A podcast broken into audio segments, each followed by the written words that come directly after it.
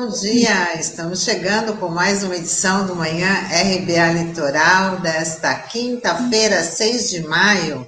Você que nos acompanha pelo Dial 93.3 FM e também pelas plataformas digitais Facebook e YouTube.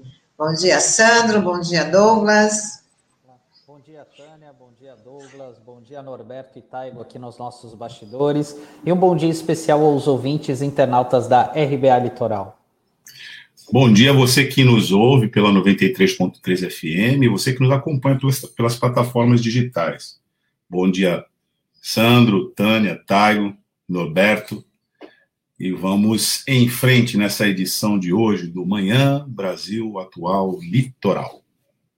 Sim, vamos começar aqui com o nosso giro de notícias. No segundo dia de depoimentos na CPI da Covid, o ex-ministro da Saúde, Nelson Teich, foi questionado sobre sua saída do governo. Teich atribuiu sua saída a divergências com o presidente Bolsonaro sobre a implementação da cloroquina como tratamento para a Covid-19. O ex-ministro também criticou a teoria da imunidade de rebanho. E hoje a comissão vai ouvir o atual ministro da Saúde, Marcelo Queiroga, e o presidente da Anvisa, Antônio Barra Torres. Até ontem, Queiroga estava correndo para fechar o contrato para a compra de vacinas com a Pfizer. Olha, a gente, desde antes né, da CPI, da pandemia, a gente tinha uma avaliação de que, bom, a CPI não ia antecipadamente causar nenhuma revolução no Brasil, mas ela ia dar muito ruído. Me parece que ela está indo nesse caminho. Porque as acusações mais graves que pesam contra a administração federal hoje são as de que mortes poderiam ter sido evitadas. Essa é a questão central da CPI. O que, que a gente vê nos depoimentos desde o começo da instalação? Uma série de informações, né, o Mandetta, o Taixe e provavelmente outros, né, hoje depõe o próprio ministro da Saúde atual, que dão conta de que existia uma orientação, e uma orientação é, anticientífica, mas do ponto de vista da proteção da saúde pública, criminosa. O que está acontecendo na CPI é a apresentação para a sociedade brasileira das evidências disso. Então, é muito importante que a gente interprete os movimentos feitos pelo presidente da República, movimentos todos eles, né, de reação a essa exposição cada vez maior né, das responsabilidades pessoais dele, nos, na consequência do que a gente está vivendo aqui no Brasil, mais de 400 mil mortos. A reação que é baseada numa espécie de contra-ataque. Mas, mesmo essa reação, ela provoca na gente algumas dúvidas. Por exemplo, esse, esses apoiadores né, que saem às ruas eventualmente, né, de verde e amarelo, como se não tivesse acontecendo nada no Brasil, como se não tivesse morrido mais de 400 pessoas no Brasil, como se a gente não tivesse uma situação caótica, eu diria mais, catastrófica do ponto de vista de políticas públicas de proteção da saúde.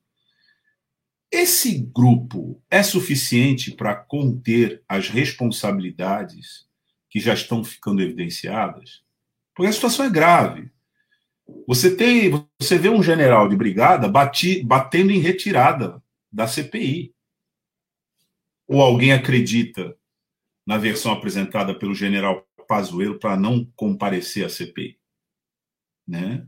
Depois que ele passou o final de semana no media training e foi reprovado, segundo fontes, lá no Palácio do Planalto. Então é essa situação que a gente está lidando. Então, dentro dessa perspectiva, é importante que a gente entenda esses movimentos. Eu vou pedir para o Taigo compartilhar aqui a tela um pouquinho, né? Que agora, nesse momento, na verdade, foi postado às 5 horas da manhã. Um, nós estamos aqui com o site, você que nos acompanha pelo Dial apenas, com o site do Estadão, né, do o Estado de São Paulo. e que tem uma manchete que diz: insinuação de Bolsonaro preocupa o Butantan. Qual é a insinuação? Eu vou ler o lead aqui da matéria. Né? Diz assim: o time não poderia ter sido pior. Butantan acompanhou estarrecido a insinuação do presidente Jair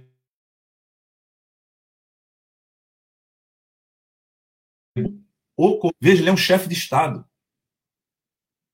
Imagina um chefe de Estado fazer uma acusação dessa a uma potência como é a China. Onde que esse homem está com a cabeça?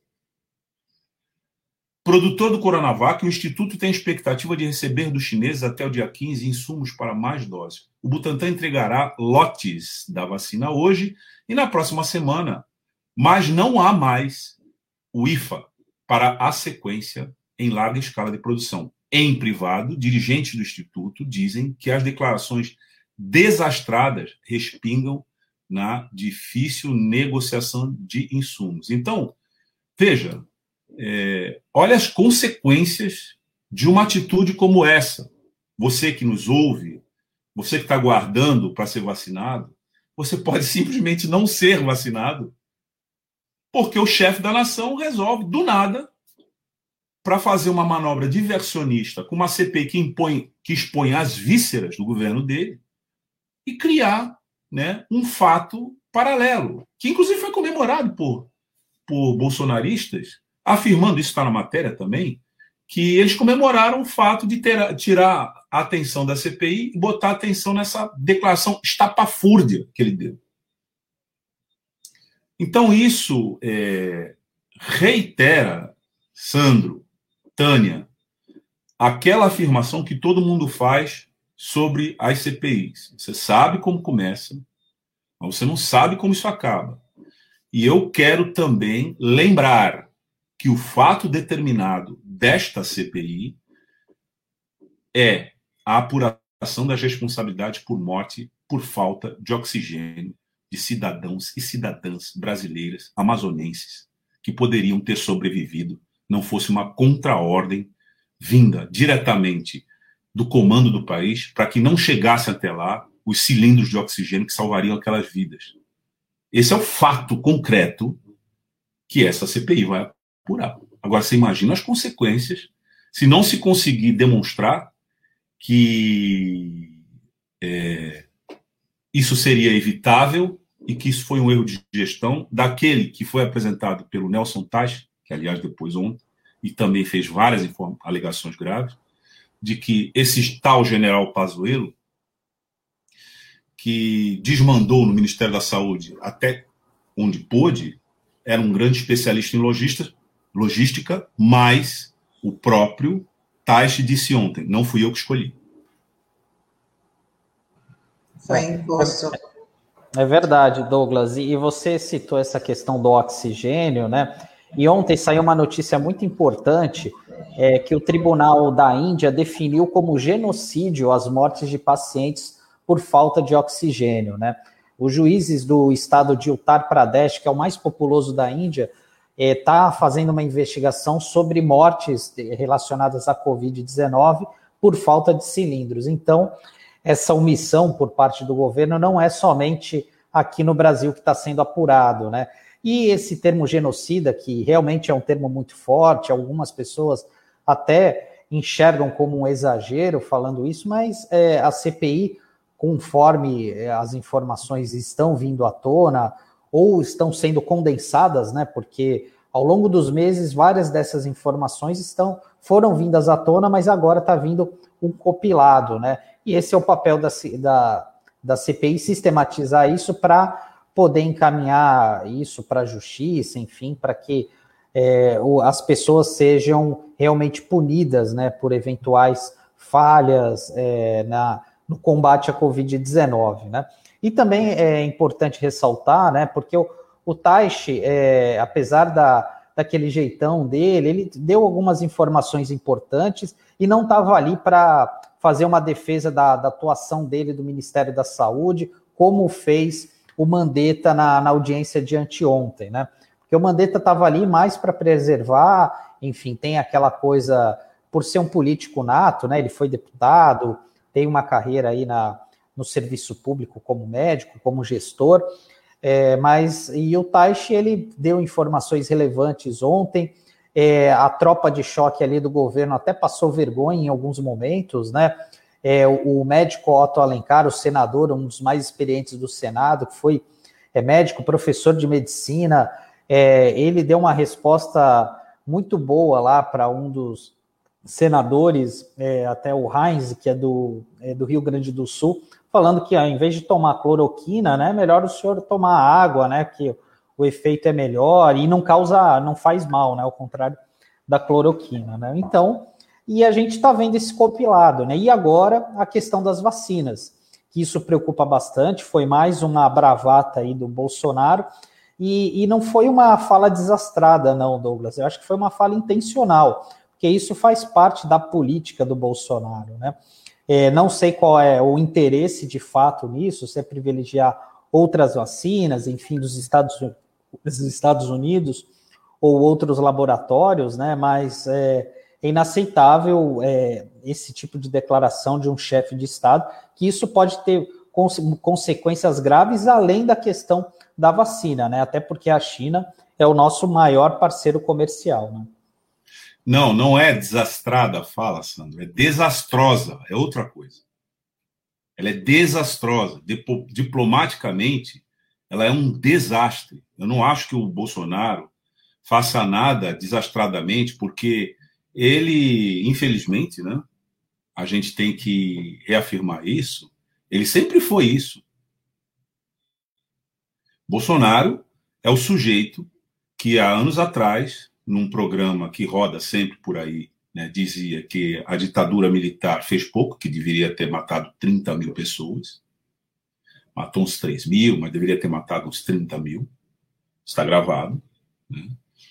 E era de se esperar que uma pessoa com essa mentalidade não tivesse nenhuma empatia pelas 400 mil pessoas que, de certa forma, ele colaborou para que chegassem a essa situação que chegaram. Então não é que se não há uma fala desastrada do, do, do Bolsonaro. Ela é desastrosa, é outro adjetivo. E veja como é desastrosa a política do Bolsonaro. Porque também, se a gente for entender a coerência, Bolsonaro não é insano um momento aqui do nosso Manhã Brasil Atual, a gente entrevistou alguns especialistas, alguns médicos, é, alguns psiquiatras, né, que responderam de maneira muito decisiva a essa questão. E já diziam sempre: Bolsonaro não é, não tem nenhuma insanidade patológica nesse sentido que as pessoas querem atribuir a ele. O que o Bolsonaro é, é mesmo uma pessoa perversa. E existem pessoas assim. E para azar da sociedade brasileira, essa perversidade, que também não se confunde com perversão, que ele também não está livre de ser, mas essa perversidade alçou a condição de política pública no Brasil. Porque uma pessoa que retira direitos, que diz que brasileiro chafurda na lama e não pega nada, uma pessoa que mimetiza alguém que está morrendo de asfixia diante da nação, que perdeu vários brasileiros e brasileiras exatamente dessa forma, essa pessoa é muito perversa. Né? Então não, é, não se trata mesmo de nada desastrado, porque não existe nada desastrado na política do Bolsonaro e do Guedes, vamos dizer. Né? É, na verdade, a política é desastrosa. E, para nossa infelicidade, Sandro, ela vai continuar essa trajetória de desastre que ela impôs à força na sociedade brasileira. E o presidente norte-americano, Joe Biden, decidiu apoiar a quebra de patentes de vacinas contra a Covid-19. A decisão foi comemorada pela Organização Mundial de Saúde. A ideia partiu da Índia e África do Sul e visa facilitar a transferência de tecnologia e possibilitar a produção das vacinas em países que estão atrás na corrida pela imunização. Já o Brasil é um dos poucos países que defendem que patentes não devem ser quebradas. Então, nós entrevistamos aqui, não tem muito tempo, é, o ex-ministro da Justiça, né? É, perdão, ex-ministro da Saúde, né? Que tinha falado sobre um projeto sobre quebra de patentes, o Alexandre Padilha.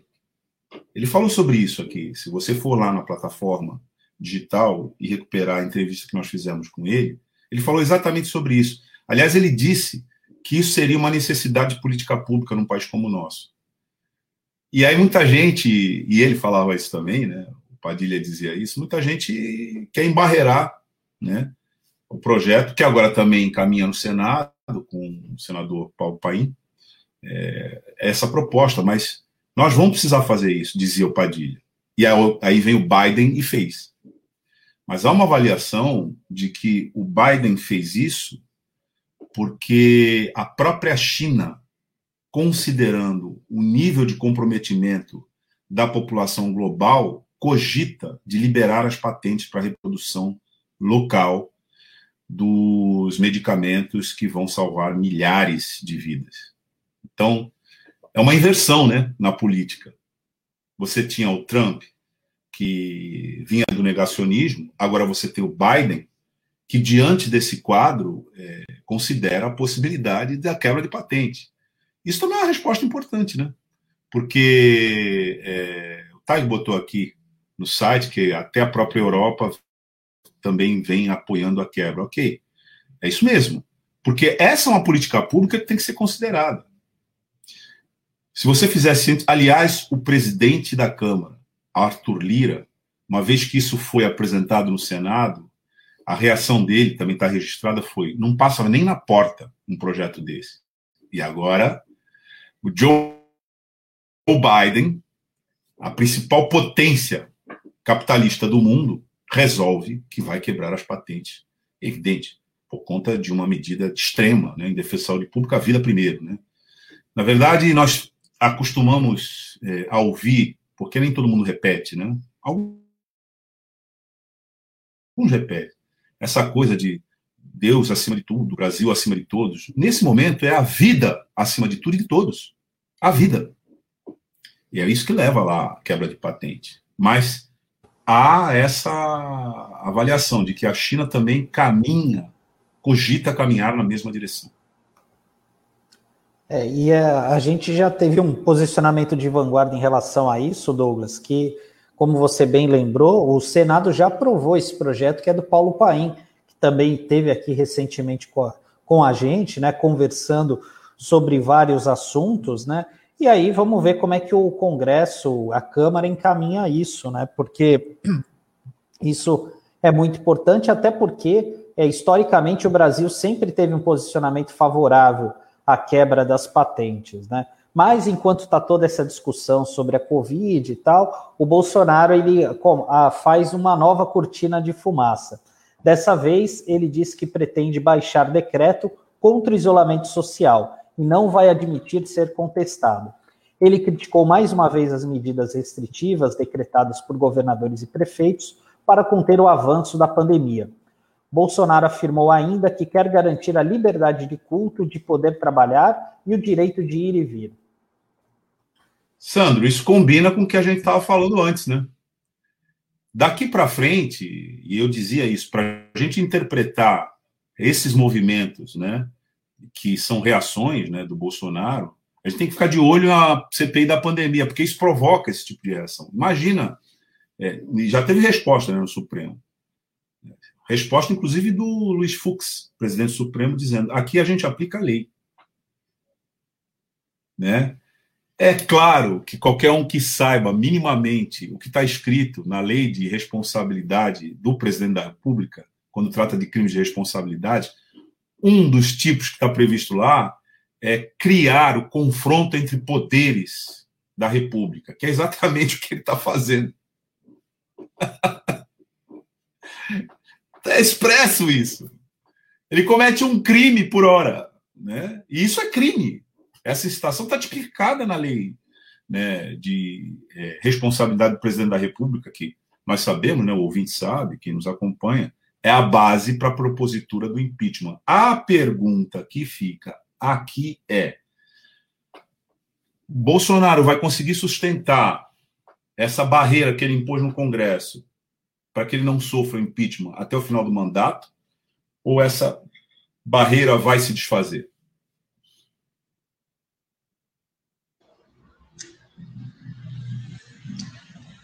Bom, chegou a hora da gente falar com o nosso colunista, José Marques Carriço, que hoje o tema é déficit habitacional na região. Vamos chamar o Carriço.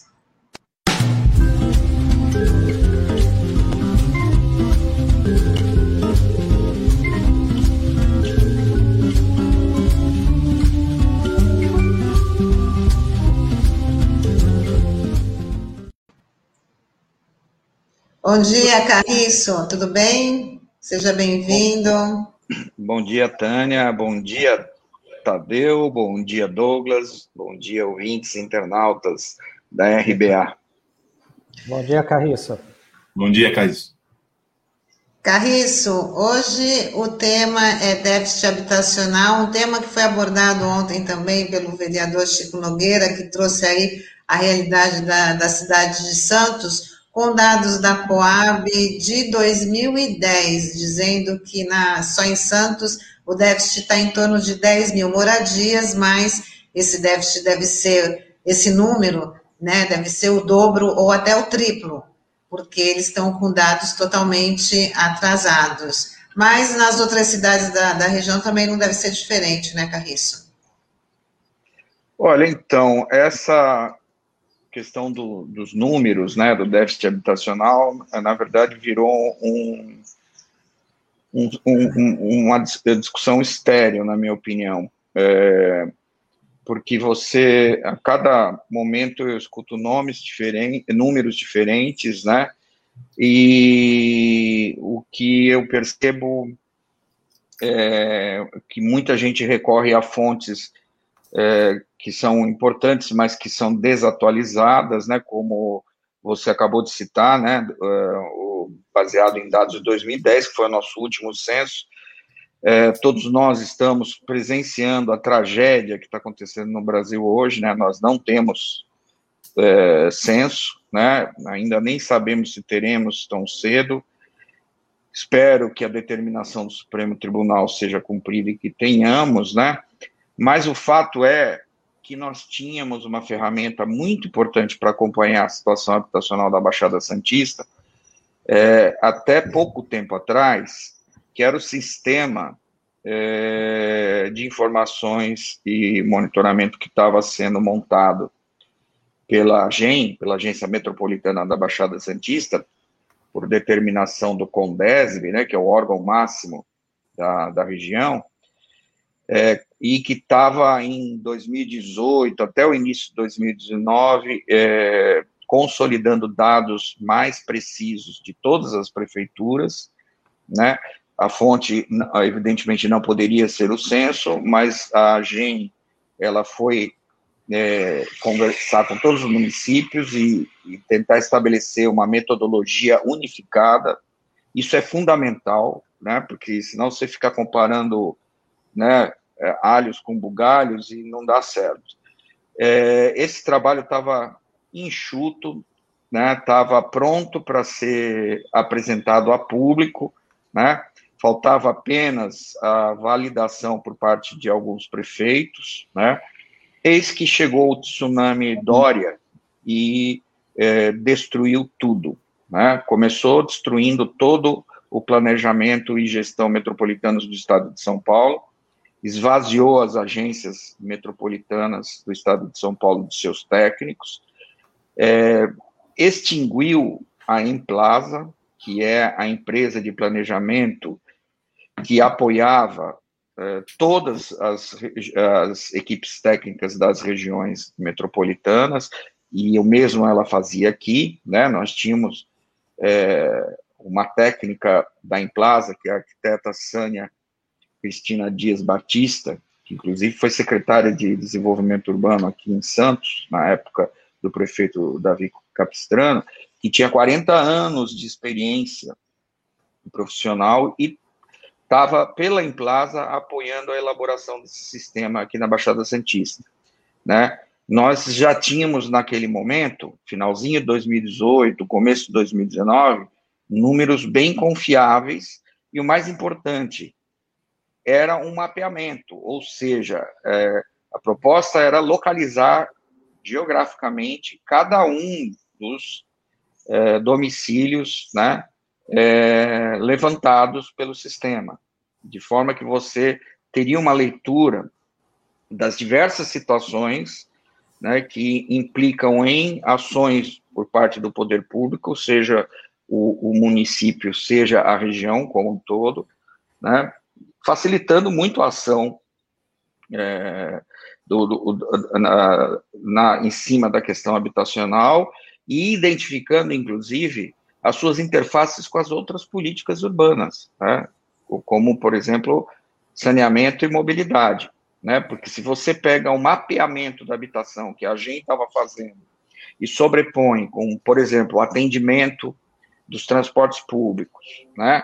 Atendimento da rede de ciclovias, atendimento do saneamento, né? atendimento da coleta de resíduos, você tem uma radiografia é, completa dos problemas urbanos da, da Baixada Santista. Era este o sistema que estava sendo montado quando a equipe técnica da AGEM foi desmontada pelo governo Dória, né, com é, um argumento é, que realmente é inacreditável, né, é, que é, toda a expertise da, em Plaza e, e seria assumida por outros órgãos já existentes no governo. Eu vou dar um exemplo.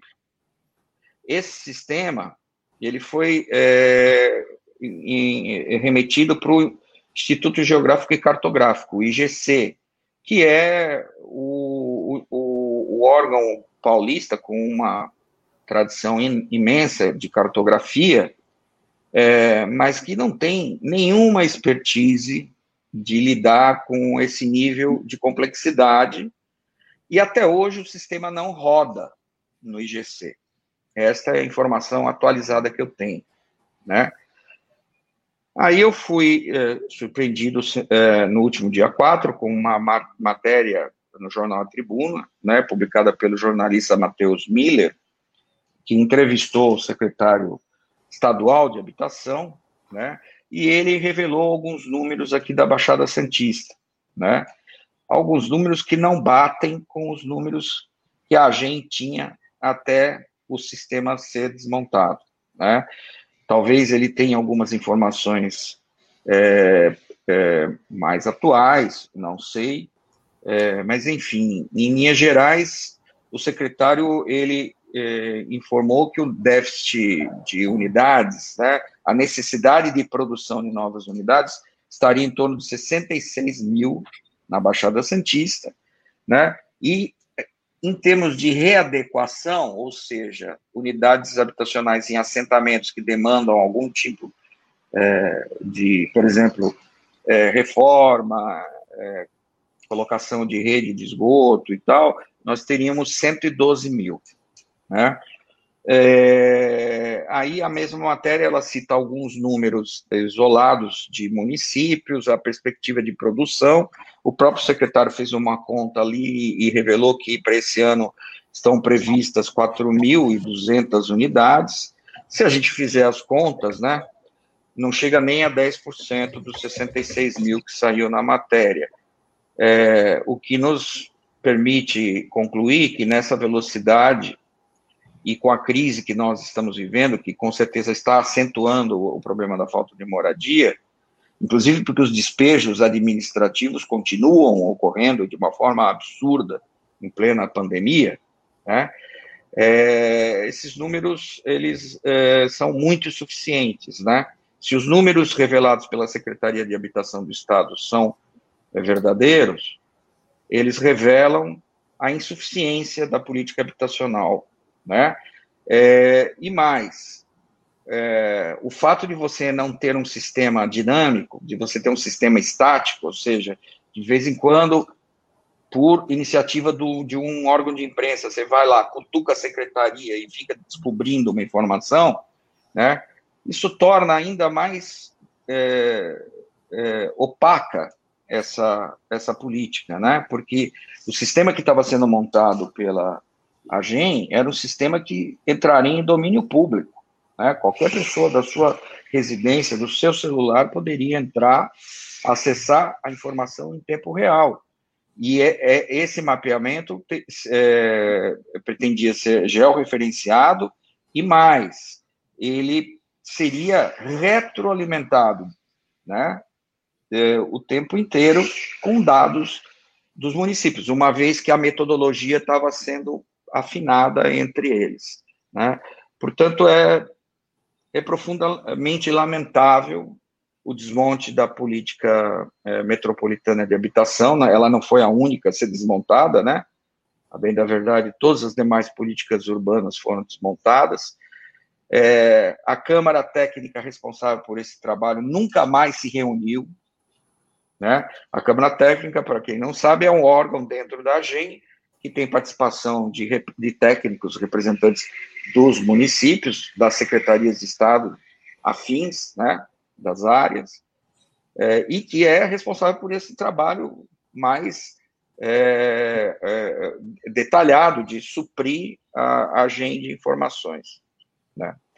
É muito triste o momento que a gente está vivendo, e os números que, os, o, que o secretário expõe revelam uma, uma situação é, muito grave mas não nos dão confiança, não, não, não, não nos dão segurança, né, de que eles de fato são, eles correspondem à realidade, né, porque a realidade, se a gente adotar os métodos que a gente estava adotando, pode ser muito mais ainda cruel, porque o trabalho da GEM era muito mais detalhado do que esse apresentado pela Secretaria de Estado.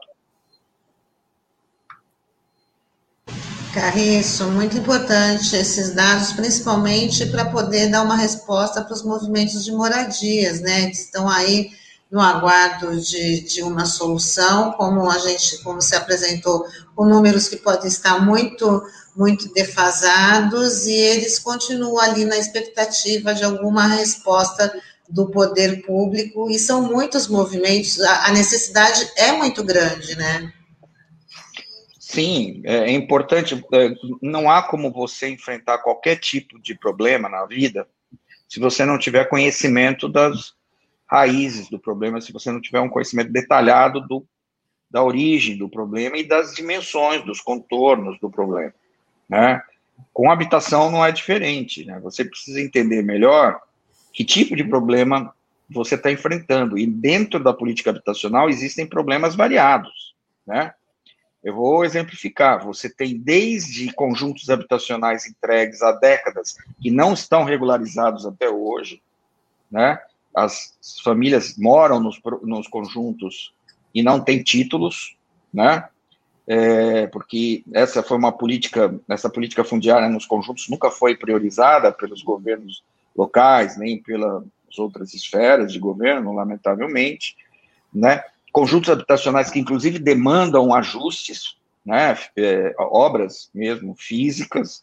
Né, é, a gente tem loteamentos irregulares, que também demandam regularização, que também demandam infraestrutura, né, outros que não demandam grandes intervenções, mas demandam a regularização é, do domínio, né, regularização dos títulos, para dar o mínimo de garantia, né, é, do direito de propriedade para as famílias. E temos os casos que são os mais é, é, sensíveis, né, e que deveriam ser os prioritários em qualquer política habitacional, que são os assentamentos precários, né, e os cortiços, né. Por exemplo, no levantamento da, da, da AGEM, é, nós tínhamos aqui uma quantidade de cortiços é, levantada é, de 215 cortiços, né? É, eu, infelizmente, eu não, não sei exatamente quantas é, famílias moravam nesses 215 cortiços, mas eles são principalmente em Santos e um pouco em São Vicente, mas é, em sua maioria em Santos. Né? Essa é uma situação de extrema vulnerabilidade e que demanda política específica. Né? Nós tínhamos também é, famílias em, em, em, assentamentos precários, né? É, numa ordem é, só em favelas né? Na, de quase 170 mil. Né? O que não significa que nós temos que produzir moradia para essas 170 mil famílias. Né? É, muitas famílias que residem em favelas, as suas, os seus domicílios têm até atendimento por rede de água, esgoto, tem às vezes transporte público na porta, mas a imensa maioria não tem. Então, esse mapeamento precisa entrar num nível de detalhe de você é, entender com clareza qual é o percentual em cada assentamento que de, de, demanda qual tipo de intervenção. Isso precisa ganhar ordem de grandeza também em termos orçamentários, e repercutir nos orçamentos anuais, nos planos plurianuais, né? Precisa ter uma hierarquia de intervenção, principalmente, né? Ou seja, os municípios, junto com a agência metropolitana, precisam discutir quais são, de fato, os casos mais é, emergenciais, quais demandam, né? Investimentos com, em caráter de urgência, por exemplo, aqueles casos em que as famílias vivem em situação de risco, né? não só de risco geológico, que é o mais óbvio e conhecido pela gente, mas existem famílias que vivem é, debaixo de linhão de alta tensão, né, se expondo, expondo a sua saúde. Existem casos, é, né, até de famílias é, residentes próximas a adultos, né, com risco de, de é, rompimento, enfim, é, é, famílias em áreas de domínio de rodovias, enfim, existem uma série de casos que demandam enfrentamento urgente. Né? E conhecer com detalhe isso era o objetivo do sistema montado pela GEM. Né? É, e eu olho para trás com tristeza, porque foi um trabalho é, de extrema dedicação por parte dos técnicos da GEM, que estavam naquela época, e hoje eu não sei, sinceramente, como é que o Estado pretende enfrentar essa questão, uma vez que ele decidiu desmontar os setores técnicos das agências metropolitanas, né? E eu duvido muito, sinceramente, que a administração direta né, da Secretaria de Habitação, das outras secretarias envolvidas nas políticas uh, setoriais e os órgãos que sobraram né, dessa sanha de extinção e privatização é, vão ter expertise para lidar com sistemas que já estavam praticamente montados e que a Implaza tinha total condição de operar. É, infelizmente, a parte desse desmonte, né, Carriço, eles estão mostrando aí, o governo estadual está mostrando descompromisso com, com essa demanda aí tão, tão necessária. Carriço, Obrigadão por mais uma participação aqui com a gente. Né? Desejar aí para você um ótimo fim de semana, já que amanhã já é sexta-feira, e a gente está te, te aguardando na próxima semana. Eu espero trazer melhores notícias, né? E eu acho que a gente precisa começar a pensar em formas de lutar contra esse desmonte e propor alternativas, né? É, a esse desmonte. Uh, eu acho que começando pelo que a gente está fazendo aqui, que é divulgar o tamanho da, do, do, da encrenca, né, o tamanho do desastre que está acontecendo. Um grande abraço a todas e a todos aí que nos acompanharam nessa manhã. Obrigada, Carlos.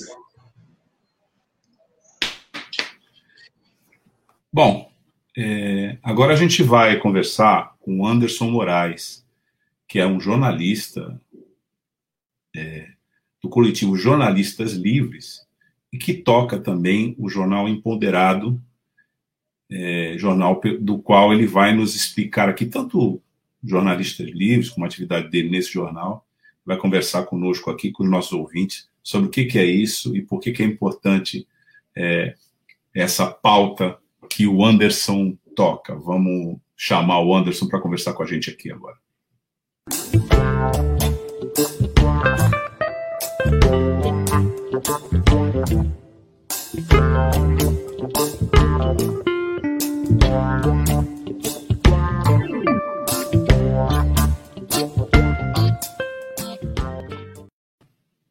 Bom dia, Anderson.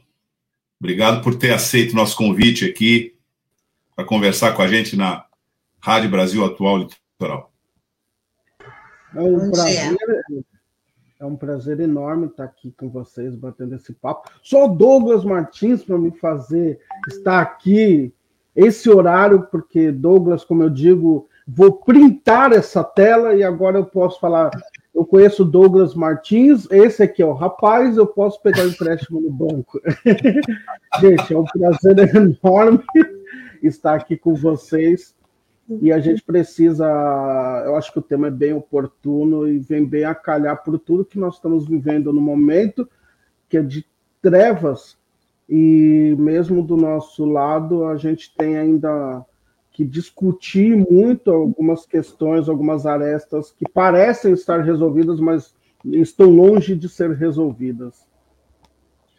Anderson, queria começar te perguntando né, o que são os jornalistas livres e por que eles são importantes hoje na conjuntura política atual que a gente está vivendo.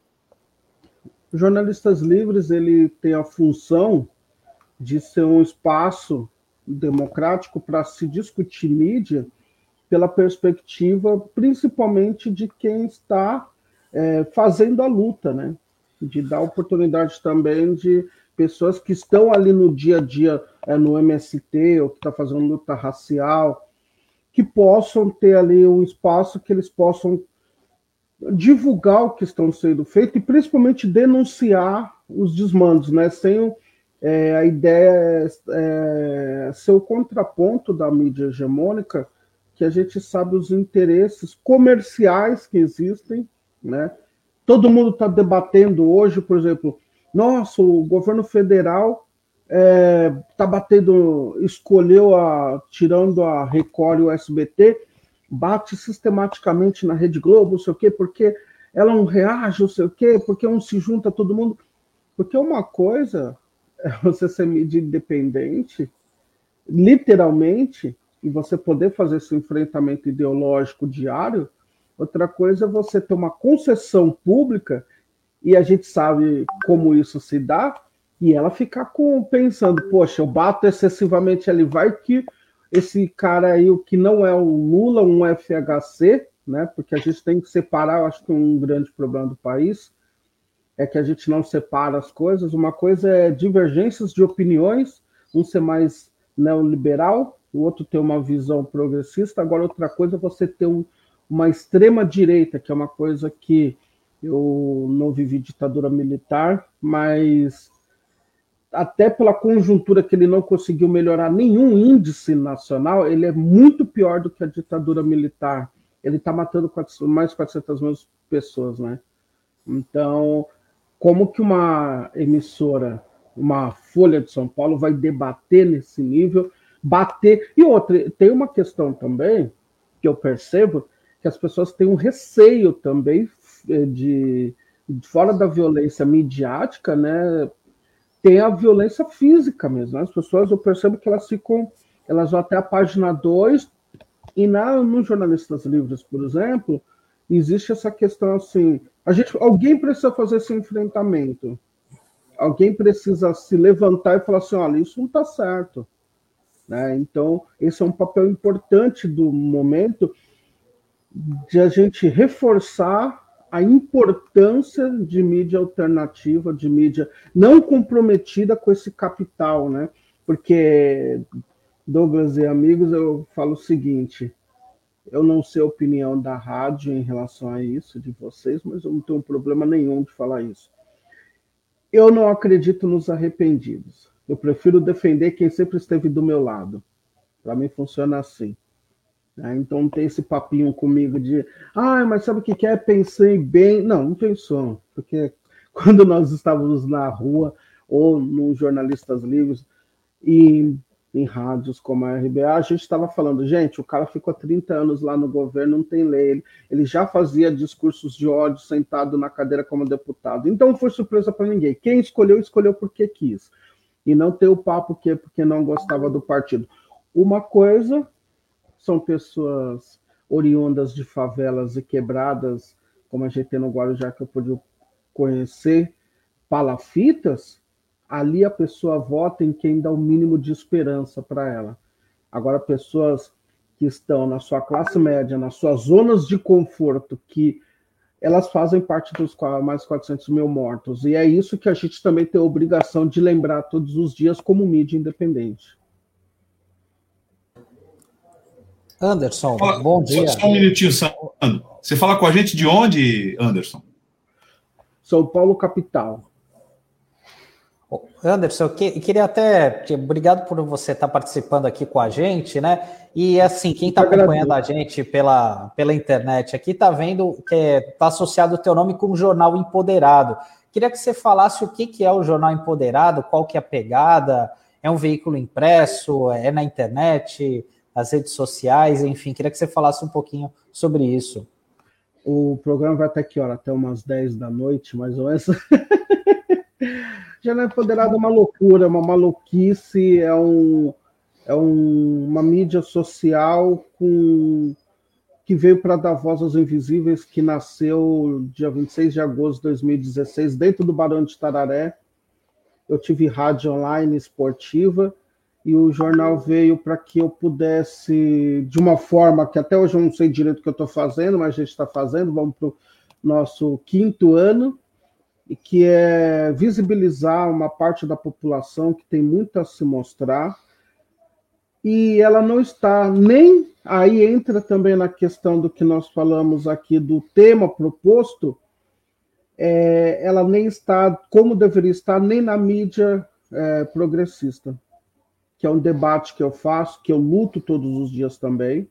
E um dos motivos de estar no Jornal Empoderado, eh, de estar no Jornalistas Vivos, é ecoar e, e levar para mais pessoas a necessidade de se entender que aí entra a segunda parte, que é um quase uma campanha para mim hoje em dia, que é valorização do corpo preto vivo e periférico vivo. Eu vou explicar isso bem rápido.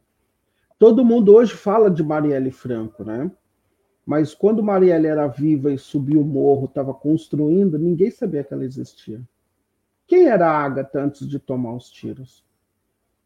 Quem era que estava ali, na, quem eram aquelas pessoas que estavam naquele carro antes de tomar 80 tiros de advertência? Quem era o Rafael Braga antes de ser é, é, pegaram o Rafael, sequestraram ele, tentaram for, forjar ali um. Então, o que nós fazemos no Jornal Empoderado é isso: é valorizar o corpo negro vivo e periférico vivo. Nós não esperamos esse corpo tombar ou ser preso injustamente para que ele seja valorizado, porque para mim Marielle não está presente. Agatha não está presente. Os 400 mil mortos não estão presentes. Eu não defendo essa terra. Eu entendo o simbolismo, mas para mim são marcas que viraram marcas igual transformaram o Tchê. Apenas marcas. Não, eles não estão presentes. Eles tombaram por causa que é um país genocida, racista e que precisa se resolver. Seja ele de esquerda ou direita, os negros continuam negros sofrendo nesse país. Então o Jornal Empoderado ele veio para isso. Ele veio para debater em duas esferas, eu sempre falo. Quem quem escreve é invisível e ele tem notoriedade, eu estou mega feliz porque a gente está dando voz para uma pessoa que está ali sufocada e tem muito para produzir, tem o espaço do Jornal Empoderado para poder mostrar uh, o seu serviço. E quem é visibilizado na matéria, o artista que está lançando CD, e aí eu ganho nas duas pontas, eu sempre brinco. Aqui, por exemplo, a gente tem um, um tipo de jornalismo que, quando tem, por exemplo, um caso de boletim de ocorrência, eu nunca falo o João sofreu com a violência policial, não, eu deixo o João ou a família do João falar. Porque só eles sabem como aquela dor bate na família e nos entes deles. Então, é uma proposta de jornalismo que é muito é, fora do, do eixo da normalidade, a gente não fala por ninguém.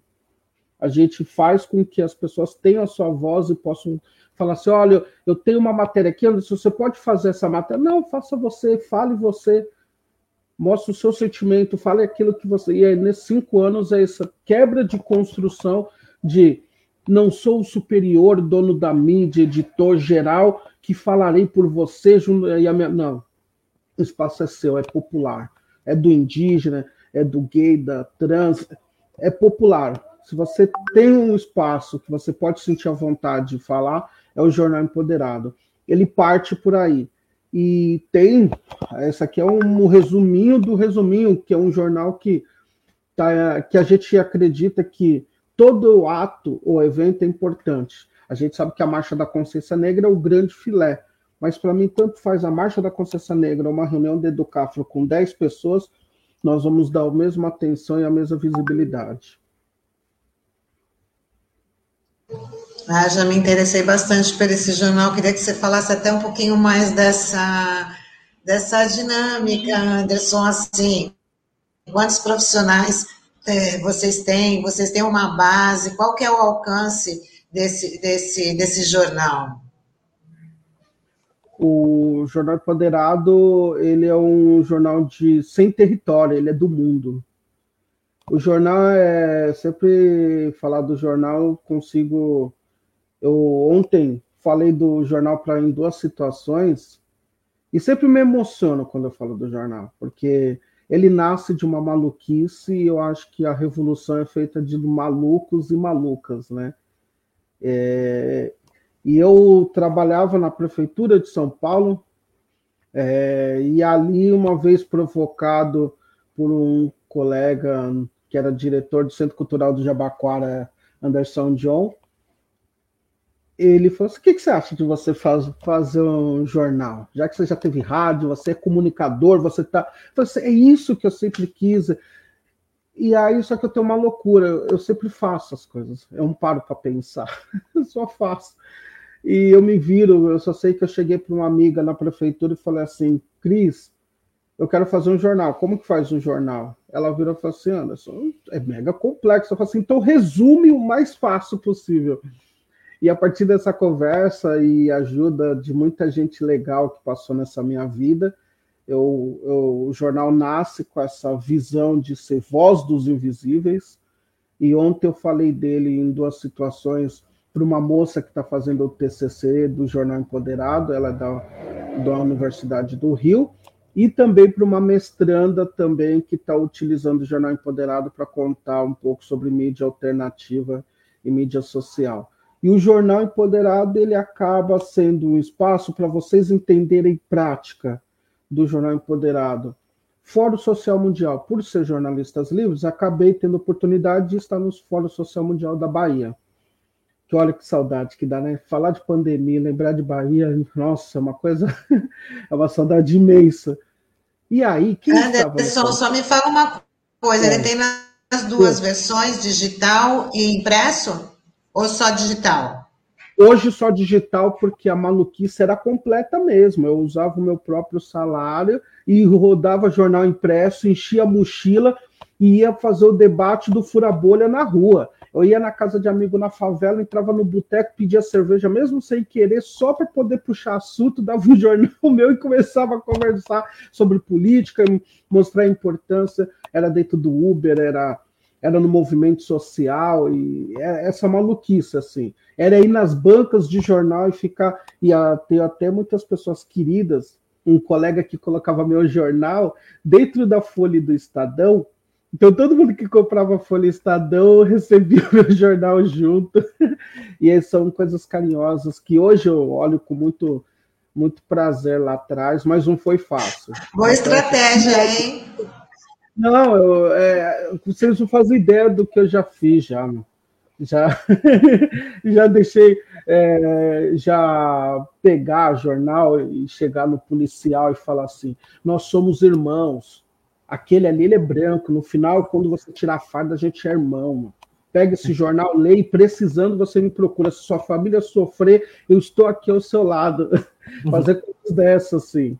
Ô Anderson, você é, é, falou que é de São Paulo, mas de qual região que você é de São Paulo? Que lugar exatamente? Hoje faz dois meses, que acho que é dois meses que eu estou na Vila Alpina, na Zona Leste, Mas é dormitório, agora, agora na pandemia, literalmente.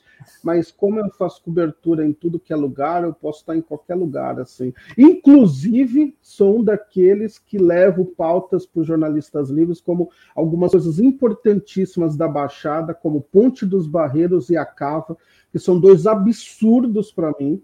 Sem dizer a privatização do porto, as privatizações que ninguém explica, mas para mim a Ponte dos Barreiros, para mim, é um case de que alguém tinha que sair de viatura. E o Anderson, uma curiosidade é uma que eu tenho. Também. É... Não, alguém tinha que sair preso na. Quer dizer, várias, porra, várias construções públicas mal feitas, inacabadas, tinha que ter alguém que sair, sair preso. Mas a da Ponte dos Barreiros é uma coisa assim inacreditável.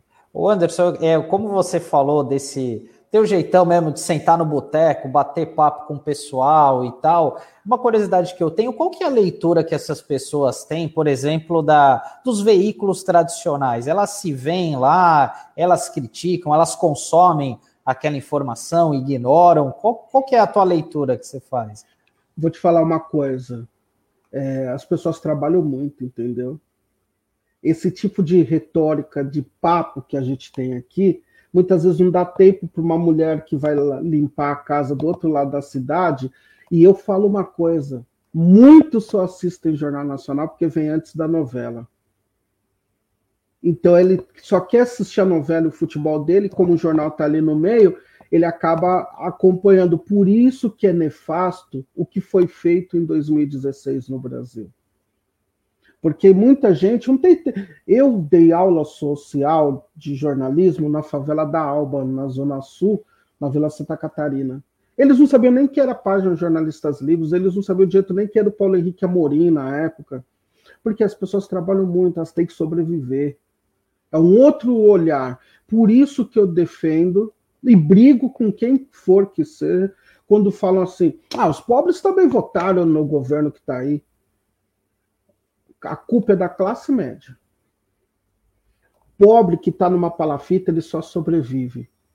A narrativa dele é poder chegar no outro dia, a dona de casa, chegar do trabalho e não ver o filho dele, dela preso ou morto. Ela não tem tempo para ficar vendo narrativa. O Lula tem um discurso que vai salvar a vida dela, ela vai votar no Lula. E aí ela só assiste o Jornal Nacional e essa narrativa que chega que esse cara que ia salvar é o bandido, o partido dele é o bandido, ela não tem tempo para ir lá fazer lacubração, vou lá ler um pouco mais o, os meios de comunicação progressista. Não, ela pegou aquela notícia requentada ali, o cara, o juiz de Curitiba, vai lá, pega um grampo do ex-presidente com a presidenta, joga no Jornal Nacional onde é, a, a, a, é massificada a questão ali, e ela fala assim: ah, então esse cara que ia me ajudar tá me fazendo mal, ah, então vou tentar o outro, né? Então é, é isso que a classe média esquerda tem que entender. Se ele não tiver no território construindo na base para dar essa explicação, para construir junto, a gente não vai sair disso. Esquece, não vai, não importa que a sua página tenha um milhão, dois milhões. A gente tem um país de 200 milhões, as pessoas estão trabalhando.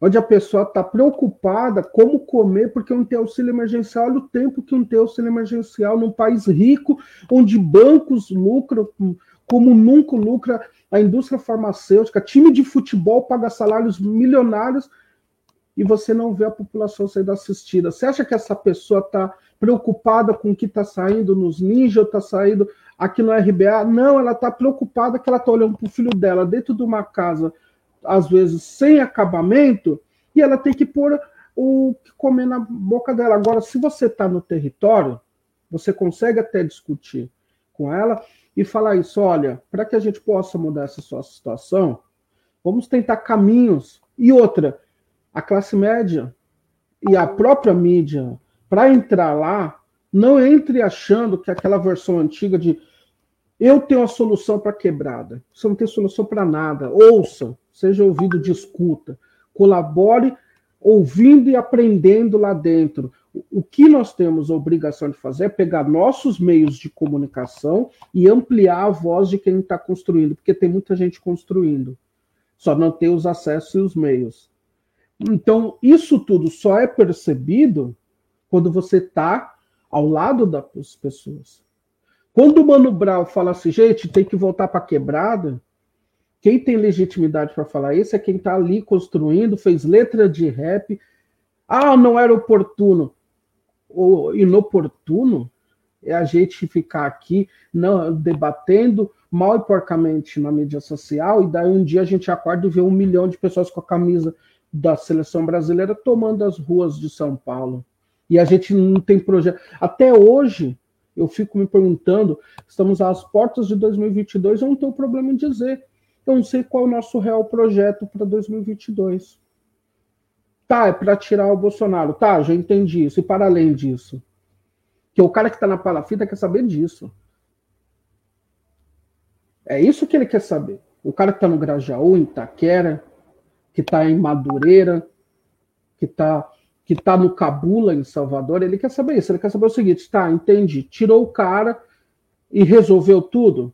Vai entregar para essa coisa que eu ainda não entendi, que eu quero até ouvir mais de vocês, que é o que é esse centro-esquerda que estão inventando? Porque pelos nomes, olha, é uma reinvenção da, da política. Porque é um, um balaio de gato, acho que é não é centro-esquerda, é um balaio de gato. E você, se eu não consigo, que vivo nesse rolê, o Douglas Martins, vocês, o pessoal do 247 não consegue explicar direito esse balaio de gato que tá aqui, que sal o cara que tá no Uber, o cara que tá entregando com uma mochila nas costas, entregando, se virando na chuva para entregar comida na casa das pessoas. É isso. A diferença é que, como eu tô na dialogando na, na base do rolê, o cara, quando vem me entregar comida, mesmo rapidamente ali, eu vou dando pílulas do que é a construção progressista para ele. Eu nunca deixo de fazer isso, porque fazer base é eterno. Ah, a gente perdeu para a igreja. Não, a gente não perdeu para ninguém. A gente abriu espaço. Ninguém tomou nada da gente. A gente simplesmente não estava lá, alguém ocupou. Ponto. É simples assim. Então, acho que é um dos papéis que a mídia alternativa faz. Eu hoje, né, eu sou, eu estou diretor do Barão de Tararé também. Daí lá na coordenação eu levo esse recorte, porque a gente não tem uma situação de uma mídia, mesmo de esquerda, compreendendo o território. E quando chega lá, ainda vem com o discurso de eu sou a luz e vou salvar vocês. Vocês não vão salvar ninguém, mano. Não vai salvar. O Boulos pode entrar lá na quebrada, Manuela, quem for. Não, a construção é junto, não é de cima para baixo. O indígena não quer que você tenha a solução para a causa dele. Ele quer saber como você pode ajudar e quando, muitas vezes, o que ele já está construindo. Então, eu vejo a, os papos, é um outro mundo, eu vivo numa matrix. Porque eu olho o papo das pessoas, independente de ser pretas ou brancas, progressistas, eu falo, mano, que mundo vocês estão vivendo, mano? O cara tá entregando comida para você aí, mano. A luta já começa a militância na porta da sua casa, mano. E não vamos, apesar das páginas da importância da nossa luta digital, para mim a revolução não vai ser digital. Essa é uma falácia que inventaram para a gente, que a gente tem que combater a fake news do governo. Esquece, mano. Esquece isso. Se você tivesse batendo papo, minha mãe recebe fake news como uma senhora de idade todo dia. Mas pergunta se se cria na minha casa fake news. Não se cria, mano. Na hora que vem lá o papo, ah, vacina mata. Eu pego, põe o celular aqui do lado, mãe. Vamos conversar. Olha, o Instituto Butantan, Sabe aquela bolsa que a sua filha recebia da CNPq? Sabe para que serve aquilo? Para ela fazer pesquisa. Você acha que vale mais a pesquisa que ela fazia ou o achismo da, dessa pessoa que te passou? Então a gente constrói todo dia. E é o que o Jornal Empoderado faz, é o que eu, re, é o que eu reproduzo nos Jornalistas Livres. Saia dessa sua bolha digital e vá viver a vida real. Simples assim. Se se todo mundo da esquerda fizesse isso, a gente não estaria onde a gente está hoje. É lógico, teve um golpe, a gente não está negando um golpe que foi horrível com o patrocínio de é, de todas as instâncias que a gente pode imaginar, mas a gente teria melhorado muito se a gente tivesse ao lado do povo. A gente, eu olho aí, ó, eu vejo várias teorias, vários textos bonitos, mas mentira, do lado do cara do Uber, entra no Uber, senta lá e fica quietinho. Que isso ali, essa viagem que você está fazendo ali já é, já é a contranarrativa. Porra, gasolina tá cara, hein? Como você tá pagando essa gasolina aqui? Sabe de que é o culpado dessa gasolina tá cara aqui? É, você tá no Uber 14 horas, você poderia trabalhar no Uber, mas não 14 horas, né? Poderia ser menos, né? Sabe de que é a culpa? É isso. Sei lá, só sou um louco, na verdade, sou do Quixote, eu só acredito só. Não, Anderson, na verdade, é, você falou, né, e a gente reitera aqui, ninguém tem uma receita revolucionária, mas a gente sabe que para a gente fazer qualquer revolução, a gente precisa estar junto, né, ouvindo, porque quem faz isso, né, são muitos, né, não é nenhum iluminado. E aí, dentro dessa lógica é, que você citou aqui, eu queria te ouvir sobre dois pontos. O primeiro, Anderson, é essa coisa que está sendo muito falada, não sei se também muito bem compreendida, que é o racismo estrutural. Né? Se fala muito disso, e eu queria que você é, falasse um pouco disso, relacionando os meios de comunicação. Você está querendo que eu não seja mais amigo de ninguém, né? Eu vou sair daqui, vou olhar meu Facebook, vai ter eu, vai ter pelo menos. Eu quero que tenham vocês três, pelo menos, tá? Eu, sei, eu continuarei sendo seu amigo. Obrigado. Eu venho aqui para um ambiente gostoso, falar, você está querendo. Não, gente. A gente Olha, tem... Só completar. E aí eu queria que você é, dissesse também essa dinâmica dos jornalistas livres, que às vezes a gente vê coberturas, Sim. parece que você tem uma massa de repórteres, as pessoas Sim. estão lá filmando.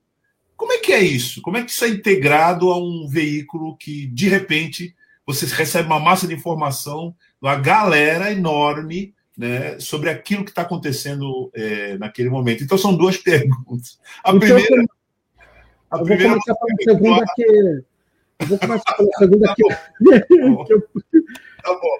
É, como Jornalistas Livres é uma plataforma colaborativa, então ele nasce principalmente da rua, do, da sensação de você estar tá lá e você acaba de ver o ato acontecer, você abre um celular, entra ao vivo e denuncia aquele fato. Aí nasce os ninjas e os jornalistas livres, principalmente é dessa retórica, da contranarrativa do fato ali. É o seguinte: estamos aqui, está acontecendo, você tem que estar tá sabendo, porque não vai sair lá na, na Rede Globo, não vai sair lá, e se sair, vai sair enviesado, então você tá. A, a câmera está aberta você está vendo em loco tudo que está acontecendo. Ah, eu tenho um texto aqui porque eu descobri que o, o Rodanel aqui é, ele está sendo feito subfaturado. Você tem provas? Tem? Ótimo. Então é uma estrutura colaborativa onde dá a possibilidade de nós cobrirmos o que está ali em todo o território nacional. A pessoa faz, é, faz suas denúncias e sente confortável e fala assim: tá, eu vou abrir aqui. A gente fala, só toma cuidado, né? Porque a gente vive momentos de trevas. Isso é importante. A gente precisa denunciar, né? Então, acho que, voltando, eu sempre volto para quebrada, né? Tipo, a gente tem que fazer jornalismo social junto com as quebradas para que elas possam fazer denúncias que tem coisas seríssimas, né? É, eu sei, eu citei aqui a Ponte dos Barreiros, para quem conhece o litoral, vê uma situação onde, quando ela ficou paralisada, as pessoas tinham que fazer coisas humilhantes para ir trabalhar do outro lado da cidade. Ah, foi até esse, esse atual presidente, que eu não cito o nome dele, o atual presidente da República, biscoitar no meio de, uma tragédia, e que é totalmente normal, né? A gente, isso daí é total. A gente. Então, o que acontece? precisamos debater com essas, esses territórios. E a gente faz isso. Agora, na pandemia, a gente tem umas ações mais reduzidas, porque não dá para ficar indo nos atos, mas isso foi o que fez o nome dos jornalistas vivos. É estar tá ali abrindo a câmera e falando assim: olha, está acontecendo aqui, mano. Está acontecendo aqui. E, e eu acho que essa é uma, uma grande vantagem. E a gente tem que construir cada vez mais, e a discussão, quando eu queria aproveitar aqui parabenizar ao vivo nosso querido Cacai, advogado, que ele conseguiu derrubar o Maynard, né? O que a esquerda não fez, ele conseguiu. Mas mais. Não, ele é. Tem até uma brincadeira tipo Big Brother, que já derrubou o Moro, já. e só falta o presidente da República. É, a questão é: a gente precisa dessas informações. E outra, com esse olhar, é a mesma coisa. Eu, dentro dos jornalistas livres, eu não deixo de ser jornal empoderado.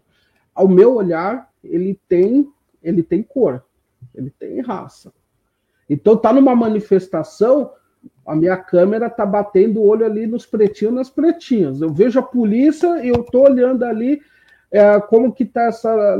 Então, é isso, isso é de suma importância. Da mesma forma que a mulher, quando tá com a, com a câmera dela aberta, ela fica procurando outras mulheres, se tal ato está começando a ficar violento, ela já. E outra, e tem uma questão também, que é um papel social, que eu reproduzo no nível master no jornal Poderado, e, e as mídias não tradicionais hegemônicas tem, acabam tendo que fazer também, que é esse cuidado, por exemplo, você está no ato, você está vendo que a polícia está se tornando mais violenta, você chega para as pessoas e fala, gente, dá uma segurada, toma cuidado, né? Às vezes você vê uma pessoa jovem de em relação uma pessoa jovem não de idade, às vezes mais de militância, de ativismo, né?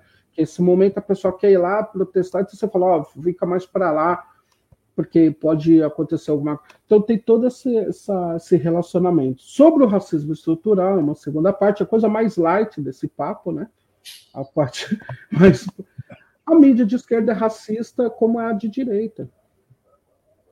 A gente constrói uma, uma linguagem dentro dessa, desses locais de combate.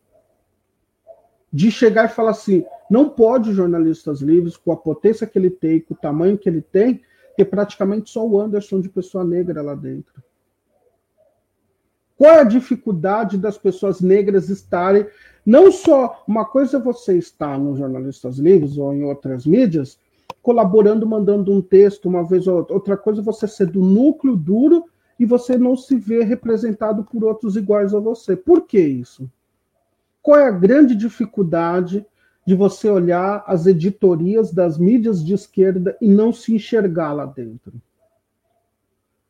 T1, T2. Qual é a grande dificuldade? que passa e prepassa pela aquela questão, por exemplo, da mídia hegemônica, que por que, que ela faz uns recortes superficiais? Porque você pega uma pessoa branca de classe média que estudou lá na, na PUC, no Mackenzie, e daí você quer que ela vai cobrir ato de violência da Marielle? Ela vai cobrir com aquele olhar dela de superficial. E por que que às vezes, e sempre entra nesse, eu entrei nesse debate muito forte, da valorização do corpo preto periférico vivo. Por isso, Douglas, e amigos e amigas, por isso. Porque eu enxergo dentro do, da estrutura, estando na estrutura, que se quando se morre a chacina de Paraisópolis daqueles jovens, é um alvoroço, mas eles estavam vivos, eles estavam ali. Quantas vezes você foi ali conversar com eles? Quantas vezes você for. É disso que eu estou falando. Você está entendendo que tudo tem ligação no final? São as mesmas pessoas que não vão no território fazer a contranarrativa, colaborar, e aí depois fala que a igreja, ou seja lá quem for, tomou espaço na quebrada, e essa pessoa foi lá votar no Bolsonaro, ou seja lá quem for. É isso. Então, se você tem redações que não entendem que a população negra é maioria e deveria ter paridade de raça dentro, dentro dessa editoria, é lógico que vai sobrar falar do negro quando ou ele faz uma coisa muito legal, né? Daí ele tem que ser top, ele tem que ele tem que virar o crioulo, Mano Brown, ou tem que ser a Djamila Ribeiro ou o Silvio Almeida, ou então fica falando dos corpos tombados. E é isso que é o que eu defendo e eu, que eu vou defender até o último suspiro é isso. Valorização do Douglas. E eu não tenho problema nenhum de falar isso. Esse rapaz que está aqui, esse homem, é uma entidade cultural política. E eu não tenho problema nenhum dizer, não é por causa do convite, é porque é só acompanhar a carreira do Douglas. E por que, que o Douglas, ele, até no próprio partido, ele é preterido?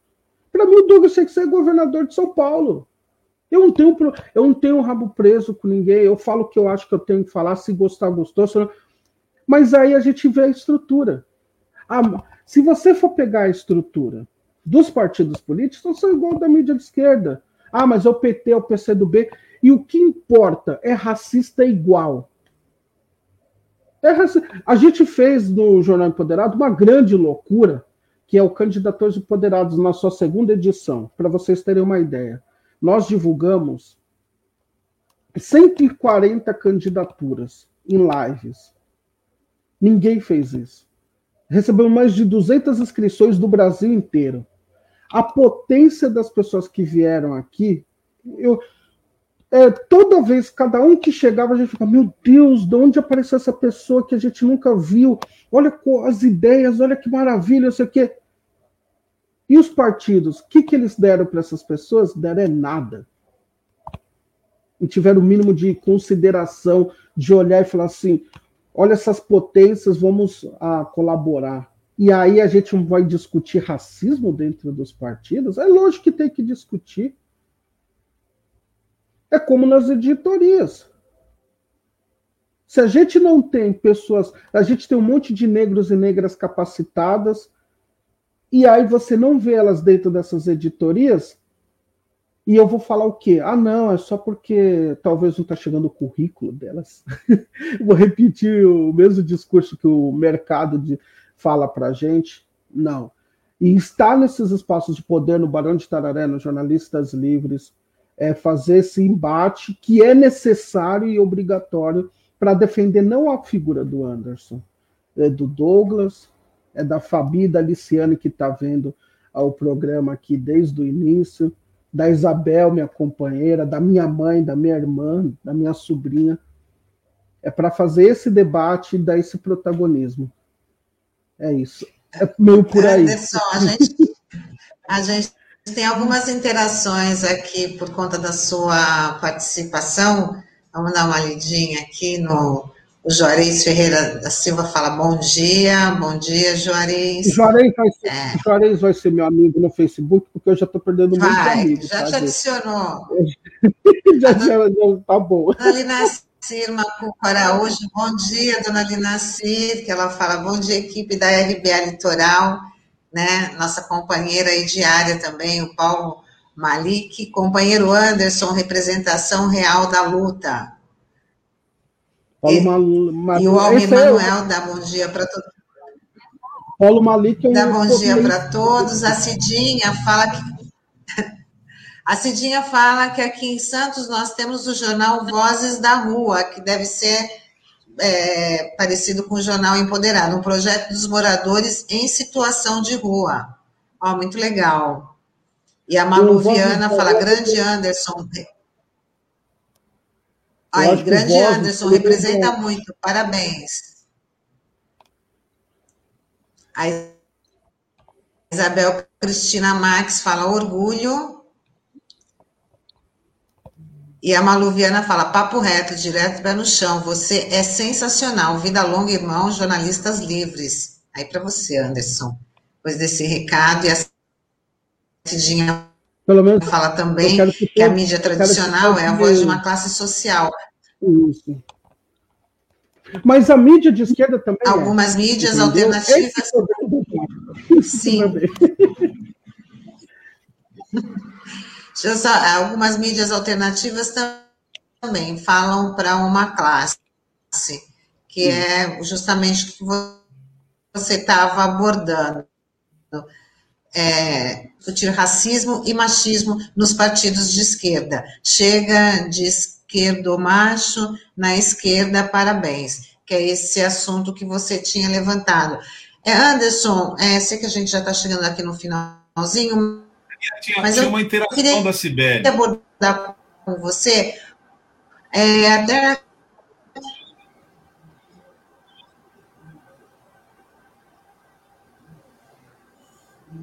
da Sibeli? Não sei se foi colocado. Eu só queria perguntar de uma jornalista jovem, que é a Yasmin Santos, né? É uma, ela, é, ela é negra, e ela falou justamente desse recorte nas redações da, da grande imprensa, nas quando estão num, num veículo de destaque, né, que eles são, muitas vezes eles são colocados para falar só de situações de racismo ou de, de ou para coluna policial.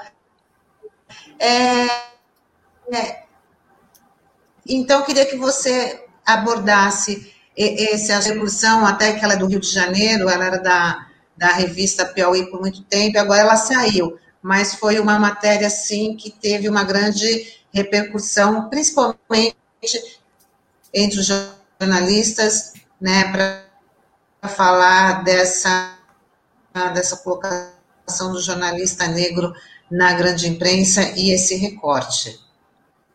Ótima sua, sua observação. Otânio, é, a gente está construindo, né, então é natural que a gente está é, com mais força e a gente vai falar sobre racismo em todos os locais. Se você falar, ó, a gente tem que debater isso na primeira infância até em todos os espaços que estivermos, nós temos que falar assim, olha, esse país é racista e temos que combater isso. Porém, é isso, a gente também Uh, e faz parte do racismo isso, nos colocar em caixa, de achar, por exemplo, que o Anderson só fala de racismo né? E eu combato isso nos espaços que eu estou também. De falar assim, por exemplo, no Jornal Empoderado, eu corto isso. O Jornal Empoderado não é um, um jornal de para falar de 24 horas de racismo. Não, por exemplo, se você quiser, como pessoa negra, falar sobre mundo nerd, você vai falar. Porque eu sou consumidor de quadrinhos, games, e eu falo sobre games, eu falo sobre quadrinhos. Então, você, é, é, antes de tudo, eu, eu, eu não sou jornalista antirracista apenas, eu sou jornalista.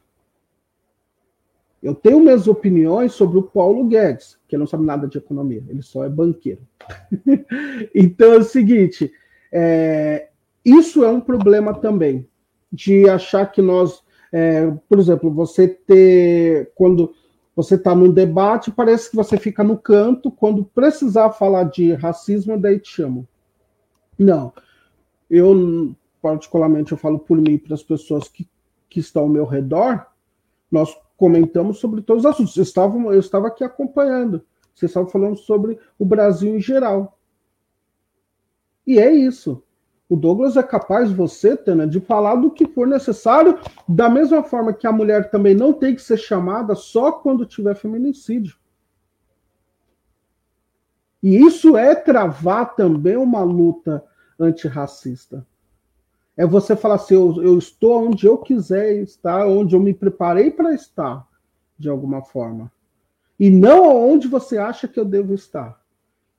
Se a gente quiser é, falar sobre o mundo nerd, a gente vai falar. Se você quiser falar de culinária, a gente vai falar culinária. E não precisa ser uma culinária racializada, a gente pode falar de comida japonesa, a gente fala sobre o mundo. E isso é um embate diário também, que cansa também. Eu confesso que é cansativo isso. Porque você tem que provar, de uma certa forma, que você não é o samba de uma nota só. Isso é cansativo. Mas a gente vai construindo. Então, quando eu vejo que numa situação ali, eu acho que o Jornal Empoderado ajuda muito nesse debate.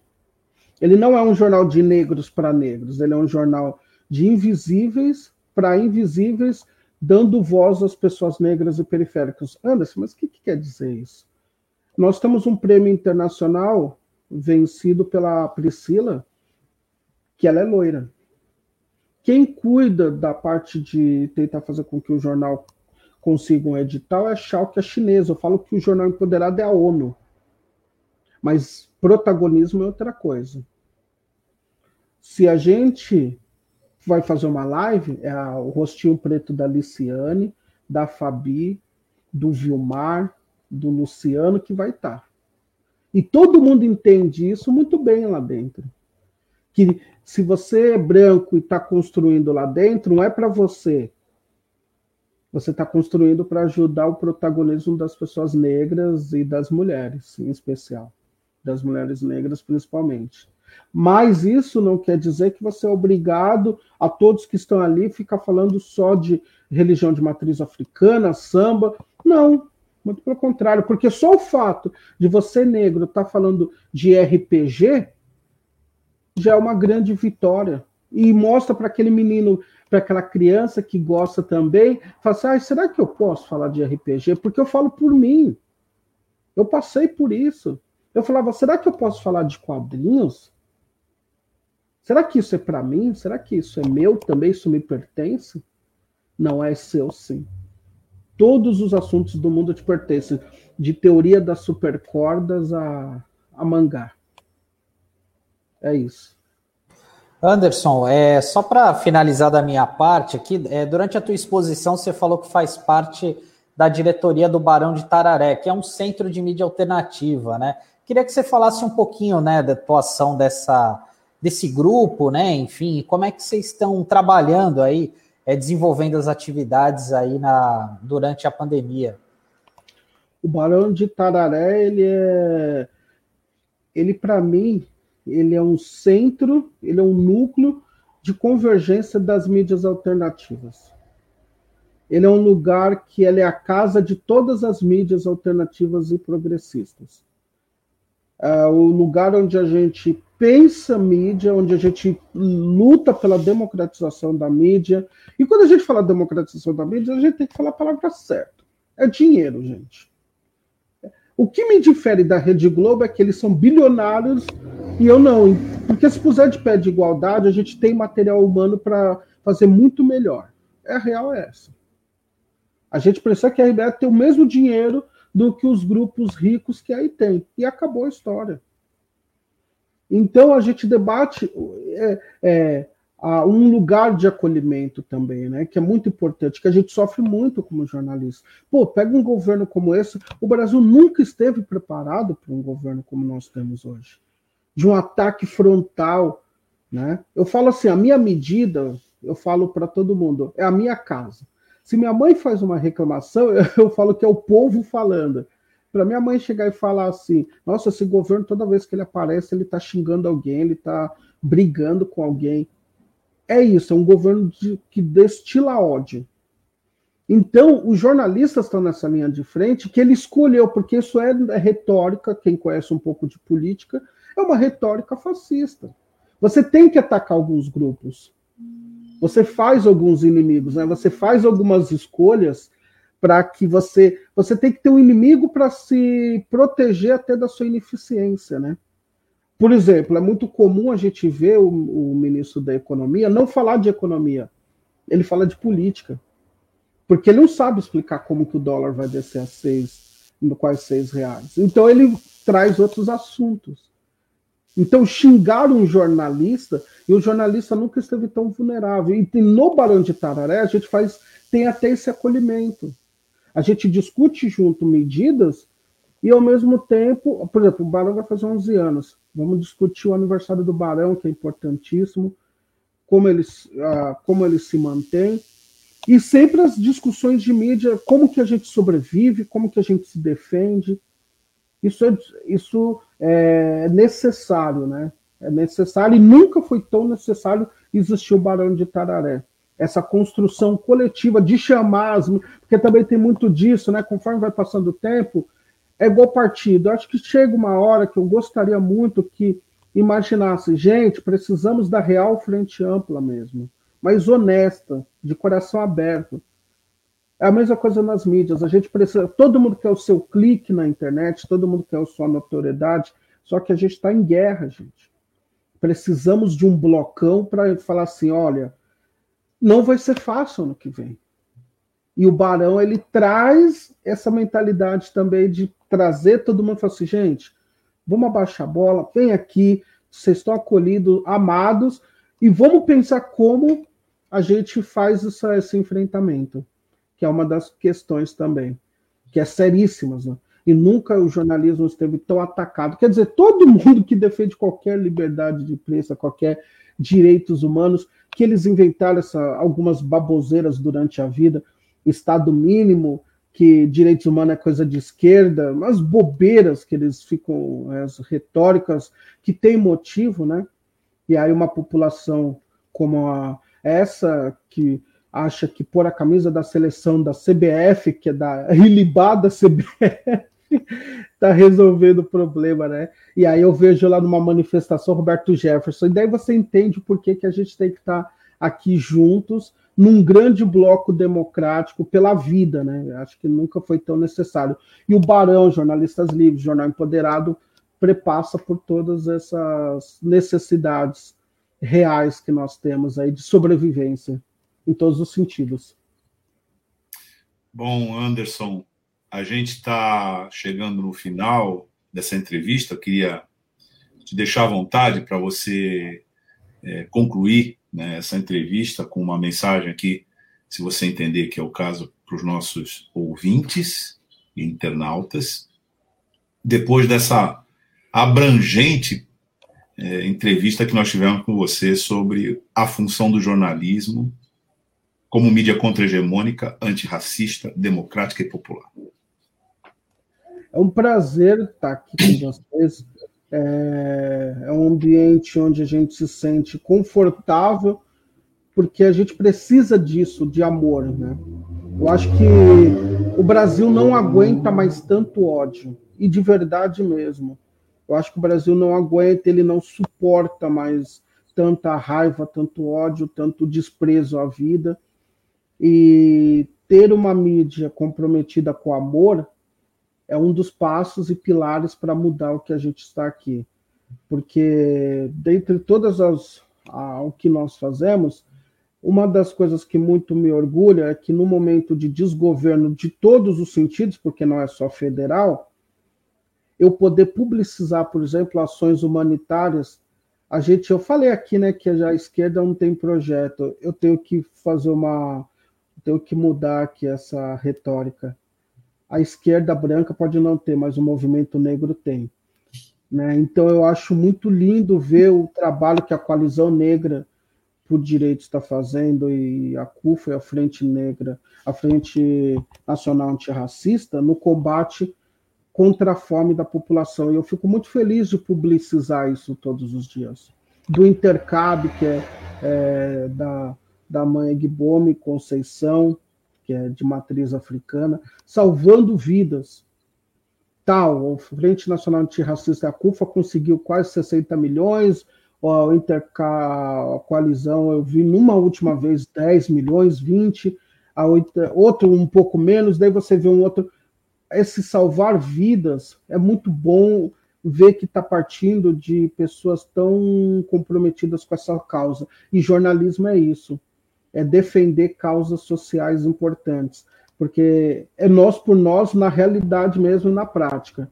Então, acho que é isso. A gente tem que focar agora em salvar vidas e o jornalismo tem um papel importantíssimo de publicizar esses salvamentos de vidas, né? E quando você expõe numa numa audiência como essa, o Anderson aqui do Jornal Empoderado, vocês estão colaborando para salvar vidas. Queria agradecer. Anderson, a gente que agradece a tua participação. É, a gente espera ter outras oportunidades de continuar conversando com você, porque, como a gente já viu, a, a luta é ampla e tem vários aspectos que a gente precisa entender. Então, a gente se despede de você aqui e agradece de novo a tua participação no manhã da Rádio Brasil Atual Litoral. Obrigado, Anderson. Muito obrigado, queridos. E vamos te adicionar no Facebook, viu? Ah, obrigado. Então agora eu já sei que eu tenho três amigos, mais a Malu, mais a Isabel, mais o Malik. Pô, tô quase com dez. Olha só, e você aproveita para os seguidores curtirem a gente também aqui da RBA. Com certeza. O que precisar, pode contar comigo. Tchau, Anderson. Até mais. Um abraço, obrigado pela participação. Bom, é, Tânia Sandro, um jovem jornalista com tanta coisa a nos dizer, né? Sobre, inclusive, o ofício, né?